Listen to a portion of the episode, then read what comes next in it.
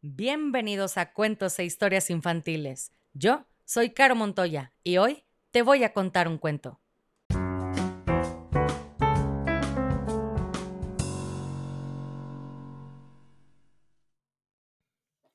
Y el cuento del día de hoy se llama ¿A qué sabe la luna? escrito por Michael Grechniak.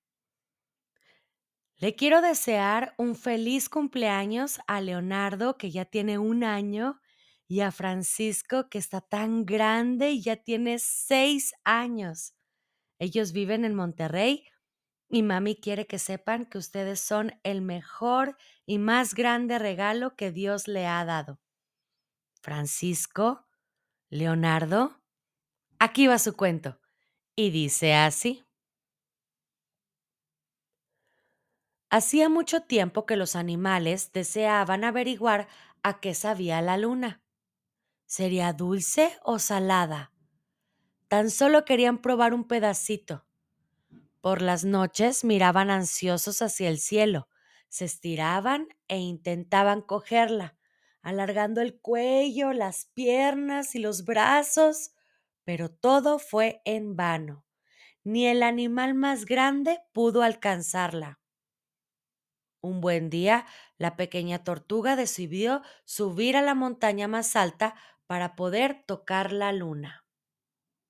Desde allí arriba, la luna estaba más cerca, pero la tortuga no podía tocarla. Entonces llamó al elefante. Si te subes a mi espalda, tal vez lleguemos a la luna. Esta pensó que se trataba de un juego y a medida que el elefante se acercaba, ella se alejaba un poco. Como el elefante no pudo tocar la luna, llamó a la jirafa. Si te subes a mi espalda, a lo mejor la alcanzamos. Pero al ver a la jirafa, la luna se distanció un poco más. La jirafa estiró y estiró el cuello cuanto pudo, pero no sirvió de nada, y llamó a la cebra.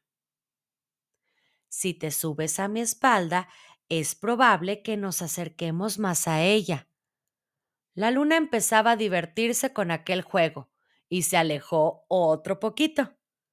La cebra se esforzó mucho, mucho, pero tampoco pudo tocar la luna y llamó al león. Si te subes a mi espalda, quizá podamos alcanzarla. Pero cuando la luna vio al león, volvió a subir algo más. Tampoco esta vez lograron tocar la luna y llamaron al zorro. Verás cómo lo conseguimos. Si te subes a mi espalda, dijo el león, al avistar al zorro, la luna se alejó de nuevo. Pero solo faltaba un poquito de nada para tocar la luna pero ésta se desvanecía más y más, y el zorro llamó al mono. Seguro que esta vez lo logramos. Anda, súbete a mi espalda. La luna vio al mono y retrocedió. El mono ya podía oler la luna, pero de tocarla ni hablar, y llamó al ratón. Súbete a mi espalda y tocaremos la luna. Esta vio al ratón y pensó, Seguro que un animal tan pequeño no podrá cogerme. Y como empezaba a aburrirse de aquel juego, la luna se quedó justo donde estaba. Entonces el ratón subió por encima de la tortuga, del elefante, de la jirafa, de la cebra, del león, del zorro, del mono y de un mordisco arrancó un trozo pequeño de la luna.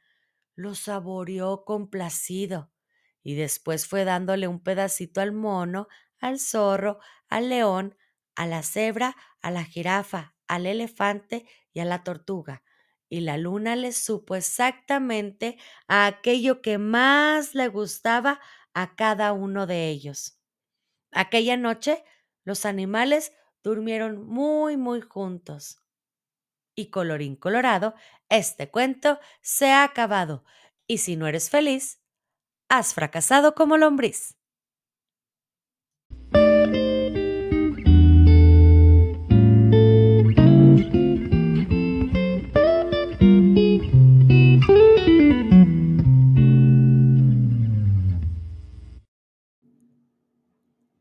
Si quieres escuchar tu nombre en una dedicatoria al principio del cuento, escríbeme por mensaje directo en Facebook o Instagram para conocer la dinámica.